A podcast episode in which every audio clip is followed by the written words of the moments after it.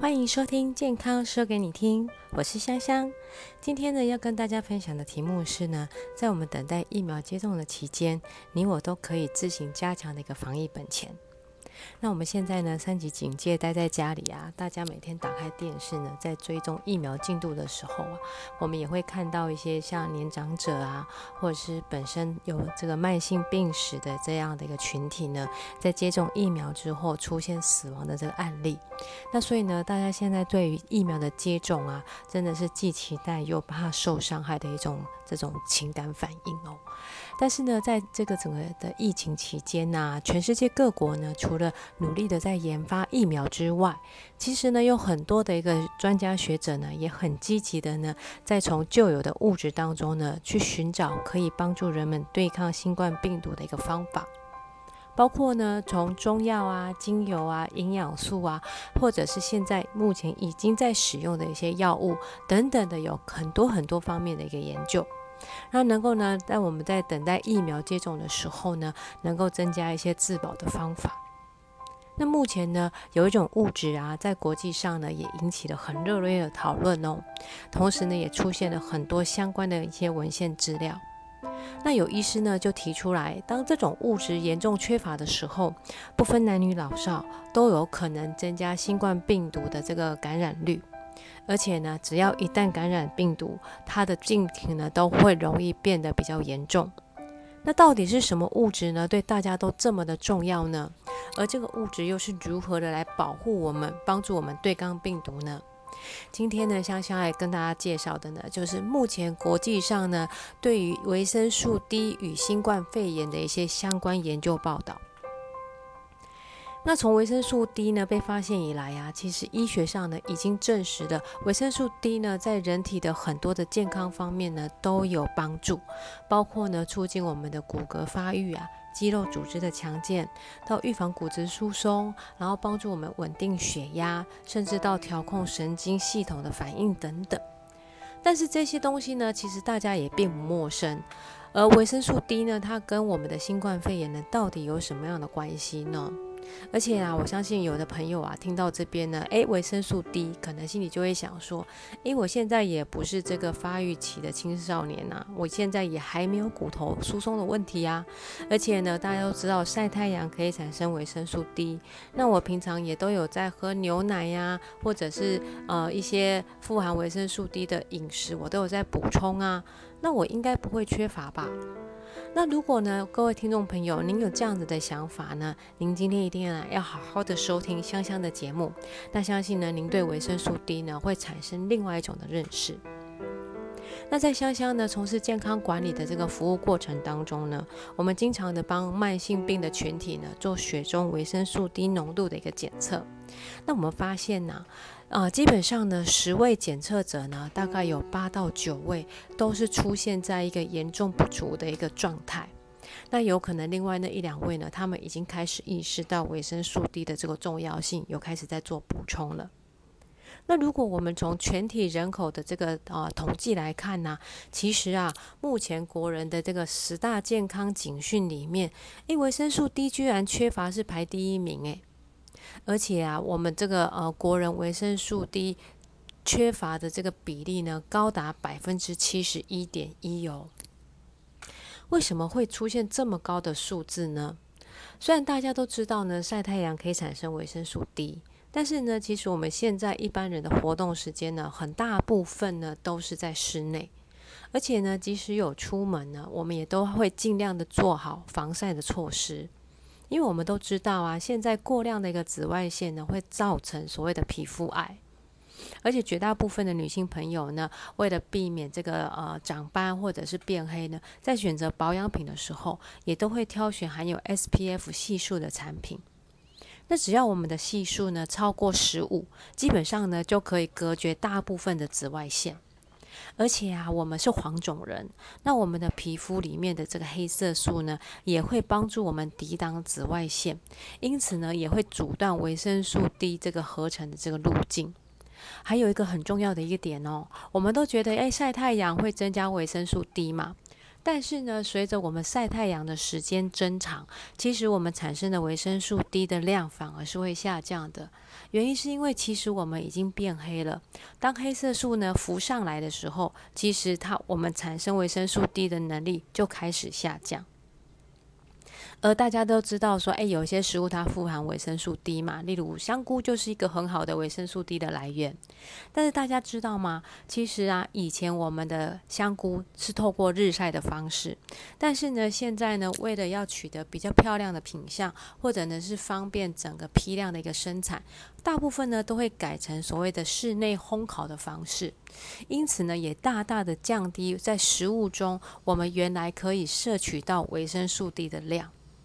所以啦，随着很多的食物的制成的改变，包括是一些呃呃饲养方式的一个改变，我们呢在饮食当中呢所能摄取到的维生素 D 呢，其实远远低于以前的这样子的一个水准。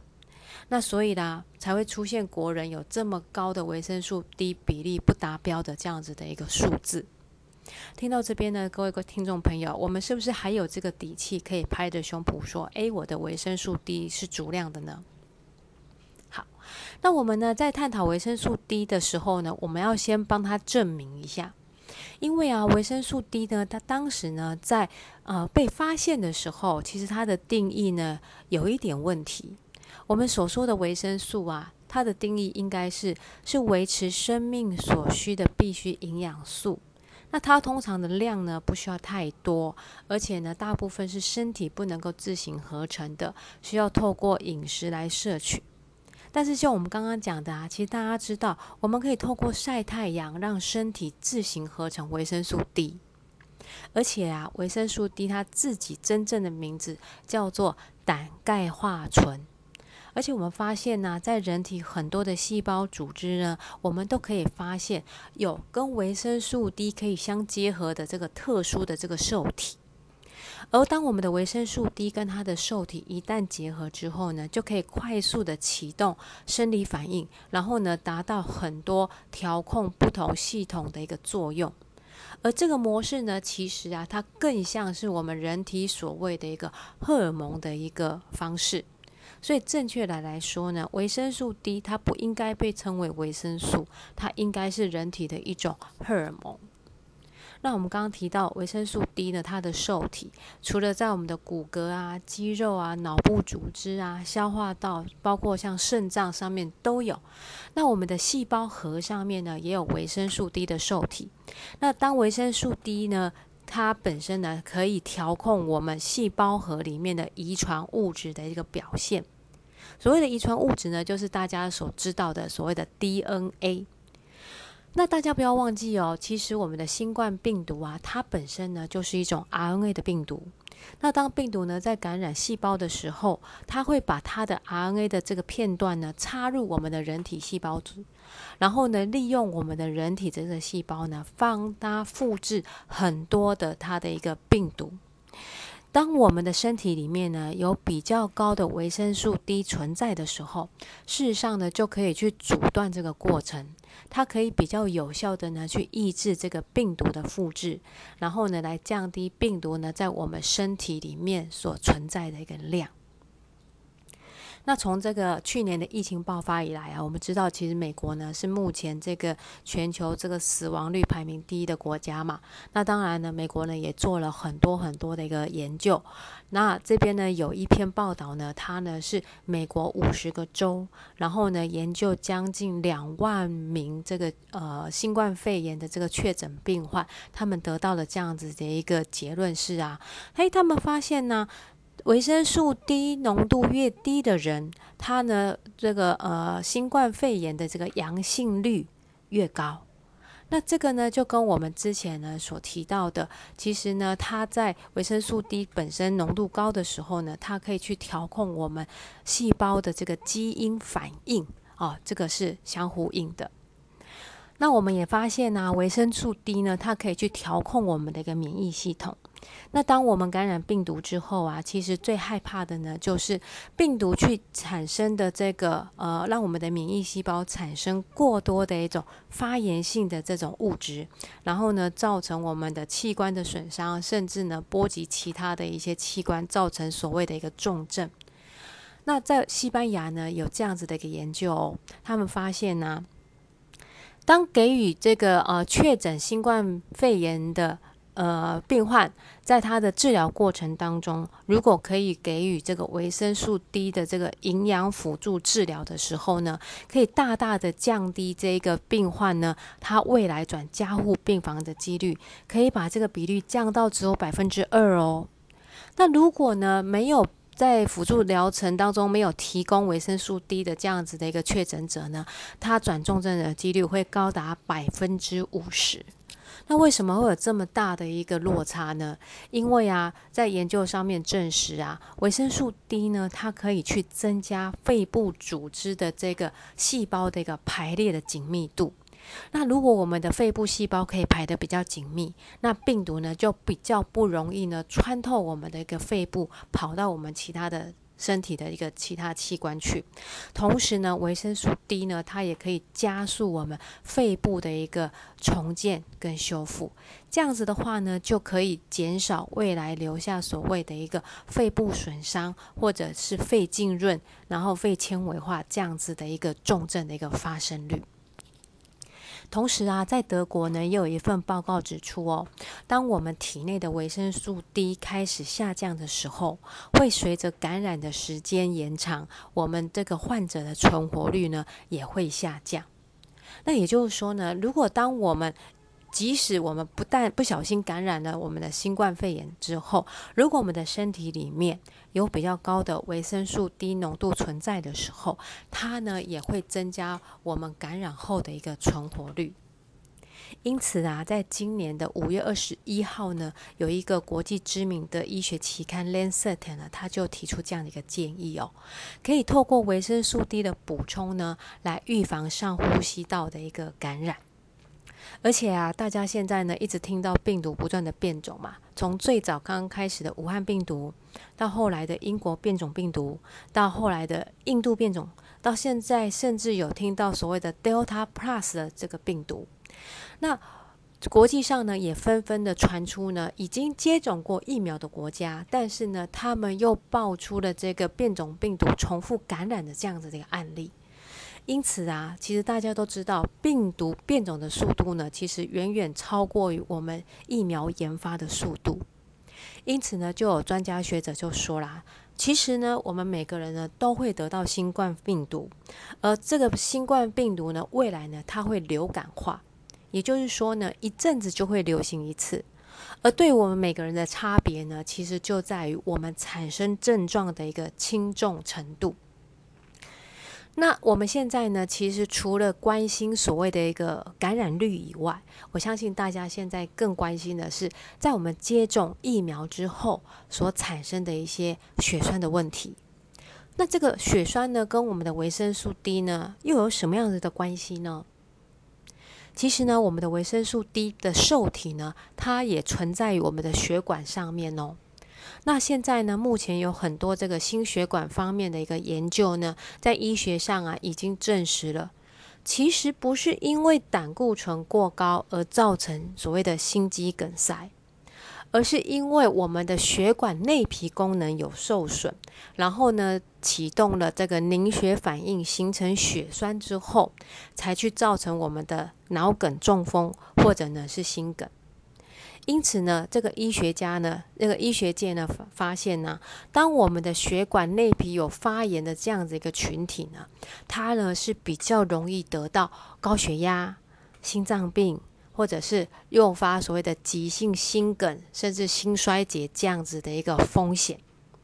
而维生素 D 呢，在很多的这个心血管疾病的这个临床应用上呢，也被证实了，它可以有效的呢，帮助我们修复内皮细胞的损伤，然后调节异常的这个凝血功能，来改善心血管的这个疾病。那这个功能呢，跟我们接种疫苗呢有什么关系呢？这个关系呢太大了。为什么？因为这一只狡猾的新冠病毒呢，它跟其他上呼吸道感染最大的差别呢，就是呢，它在引起血栓的几率是其他感染症的九倍哦，这个倍数非常的高诶。那当我们，也就是说呢，这个新冠肺炎呢，它不仅仅呢会伤害我们的肺部呼吸道，它更容易诱发异常的凝血，然后造成全身多重器官的这个血栓，或者呢是造成这个呃缺血的这种状况。而我们所谓的这个疫苗接种啊，其实呢，就是把带有这个新冠病毒的 mRNA 片段呢，把它呢注射到人体的肌肉层，然后呢，借由引发免疫反应呢，来产生抗体的这个过程。但是呢，如果在这个呃疫苗接种的这个过程当中，我们体内的维生素 D 水平太低的话，那对于接种者呢，它就是一种雪上加霜的一个反应哦。那这也就是为什么呢？我们会看到很多接种疫苗，但是呢发生死亡的案例。这个其实呢也回到香香刚开始跟大家分享的，我们发现呢，其实国人的这个呃慢性病的群体呢，大家平均的这个维生素 D 水平，其实呢都是在一个严重过低的一个状况，以至于呢没有办法保护我们呢在。安全度过这个疫苗产生抗体的这个阶段。那讲到这个地方呢，我们呢也提到哦，呃，之前呢有电视新闻呢在呼吁我们的民众去接种疫苗的时候呢，可以把我们的目前在使用的药物呢带给我们的医生呢去做评估。但是呢，其实作为医疗人员呢，我个人认为，香香认为，其实这一个动作的这个意义其实并没有很大。为什么呢？因为我们目前的这些慢性病患者，他们所拿到的处方，其实就是我们目前的医师呢，按着这个疾病的国际治疗标准的 SOP 所开出来的。而我们现在所服用的这些药物呢，也都是经过卫福部核可，然后呢发予这个这使用的这样子的一个呃合法药品。那最重要的一件事情是，现在其实没有任何的研究报道告诉我们的医师是哪一款药物跟我们的哪一款疫苗它会产生不良的反应。那所以，当我们拿着这个 SOP 的开出来的这样的一个处方，然后呢，让我们的医生来评断说我们接种疫苗之后的风险，我觉得这一件事情对我们的医生其实是相对的。负担比较大，香香反而会觉得呢，透过我们一些国际临床的现在的一些最新的研究报道，他们从这个呃身体本身营养素跟自体修复的这个速度的这个能力呢，去评估未来我们会不会容易出现所谓的这个疫苗接种的副作用，我反而觉得这是一个比较好的思考方向。那不知道各位听众朋友，你们觉得呢？那刚刚我们之前呢也有听到说，哎，其实啊有一些这个呃新冠的这个康复者呢，他们可能会出现的一些副作用啊，例如说是像嗅味觉的失调啊，记忆力减退啊，甚至有人康复之后发现他的这个智商有下降啊。其实呢，这些呢都是在我们感染新冠肺炎之后呢，这个病毒伤害。我们的这个脑部神经之后，但我们的这个呃脑部自我修复的过程发生失常所造成的。而维生素 D 呢，在很多的这个呃神经内科学里面呢，也被发现，诶，维生素 D 其实也是存在于我们的脑部组织，它也会影响我们的注意力、情绪以及思维。而且有一些研究已经证实了，维生素 D 的缺乏呢，跟老年痴呆症、抑郁症。焦虑症、精神分裂症等等的这些脑部损伤的疾病呢，都有关系。那当然呢，并不是说因为维生素 D 缺乏而产生这些疾病，而是呢，呃，当我们的身体里面可以去补充维生素 D 的时候呢，它可以让我们的大脑比较有好的这个自我修复的能力，然后呢，进而来改善一些脑部退化的这样子的一个症状。因此啊，我个人觉得啊，目前大家除了在尽量避免让大家自己不要感染病毒以外，其实如何的降低我们一旦感染之后产生的这个后遗症的这个风险，我觉得呢，这个部分呢也是很重要的一个防疫的一个议题。那谈到这边呢，大家现在开始开始想要知道的是，诶，那既然维生素 D 这么的重要，那我们到底要补充多少呢？好，那香香呢，在这边呢，先跟大家报告一件事哦，就是啊，维生素 D 呢，它本身呢是一个脂溶性的营养素。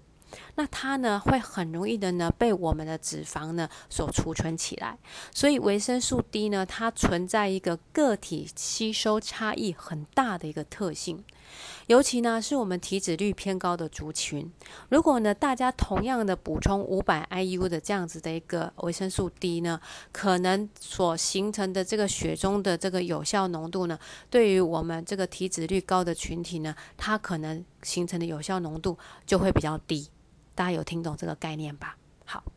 那接下来跟大家呢，先分享几个单位啊，这个就是我们呢在采购保健品的时候呢，经常看到的这样子的一个几个单位。一个呢就是国际单位 IU，然后呢一个呢就是所谓的毫克。那这两个呢，它们都是一个计量单位，而且这两个单位它们都存在一个互呃可以互换的关系，也就是一微克。等于四十 IU。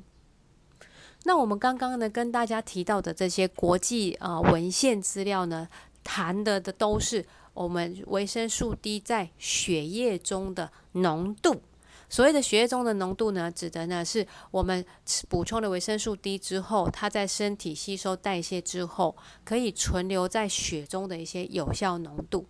那它的单位呢是每毫升多少纳克，就是。呃，多少 Ng 啊，纳克？那有个重点哦，并不表示我们吃了多少，在我们的身体里面就一定会有多少的浓度。这个刚刚香香跟大家报告了，因为这个跟每个人的吸收量有很大的关系。那这个时候呢，我们先给大家一个呃概念哦，就是大家可能会问说，诶，那我怎么知道我的浓度有多少啊？这个呢，目前的话，其实在各大的这个检验单位啊，其实都可以帮助大家去测血中的这个二十五 OHD 的这样子一个浓度。那香香是建议啊，如果我们是以一般保健的状态的话呢，可以每年的冬天测一次。建议是冬天测啦，为什么？因为冬天晒太阳少，通常会是我们这个维生素 D 最低标的一个时候。那如果本身呢是有慢性族群的这样慢性病族群的这样子的一个呃群体呢，我们会建议三个月测一次，那尽量呢把我们的这个维生素 D 的这个水平呢控制在一个比较高的一个范围。那什么样叫做高的范围呢？给大家一个数字哦，每毫升二十纳克是我们目前呢台湾所定定的一个这个标准值。那目前呢台湾的这个国内平均年长者的这个血中的这个维生素 D 的那个量呢，大概只有每毫升只有八到十二纳克，这个数值非常的低哦，所以我们看到这个基邦基本上可以把它认知为是一个严重缺乏的一个状态。那一开始我们跟大家分享到呢，国内呢有百分之七十的人呢，事实上呢都低于这个每毫升二十纳克的这样子一个水平。因此呢，国际专家呢通常建议哦，在我们的国人接种疫苗之前，最好能够把我们的维生素 D 呢拉到每毫升有三十纳克这样子的一个浓度，然后这样的话呢，可以比较有效的呢减少血栓以及这个预防这个免疫风暴形成的这样的一个风险。那如果呢，我们想要更进一步的呢，去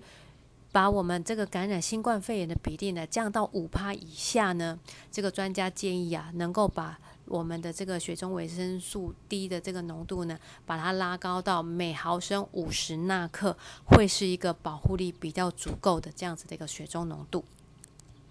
那到这边呢，大家会不会呃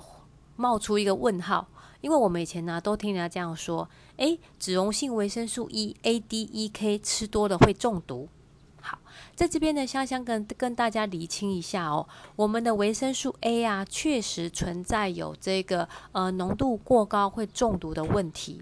但是呢，在维生素 D 呢，目前有很多国际上的一些临床应用。那有医生呢，把我们用很高很高的这个超高剂量，可能到六十万国际单位的这样子这个超高剂量来做疾病治疗，都是非常安全，没有出现中毒的问题。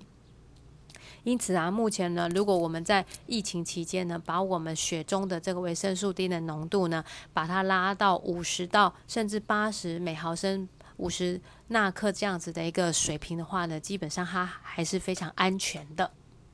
好，那如何让我们的血中浓度达到这个标准？这个时候大家就会想问啊，那我到底一天要补充多少啊？好，那有的医师呢会建议啊，在疫情期间呢，每天补充两千 IU 以上，这些呢都是一个在一个呃安全的一个范围。但是呢，呃，香香觉得呢，补充多少的呃前提是啊，我们到底能够吸收多少？所以呢，香香呢在针对所谓的这个呃营养品吸收的部分呢，香香呢也请教了一些药理学的一个专家。那香香得到一个呃蛮意外的样的一个结论哦，就是啊，目前呢我们一般呢市售的这个软胶囊，它其实呢都平均的这个吸收率啊都不到百分之十诶，也就是说呢，吃一颗五百 IU 国际单位的维生素 D 呢，在我们的身体实际真正吸收到的数值可能不到五十 IU，为什么会出现这么低的吸收比例呀？那呢，这个经过这个药理学专家的这样子的一个说明呢，因为啊，我们维生素 D 呢，它是一种脂溶性的营养素，那它在整个呃制剂过程当中呢，它必须要溶在油性的基质里面，而我们的整个消化道过程当中呢，会参与到很多的这个消化液来做辅助嘛，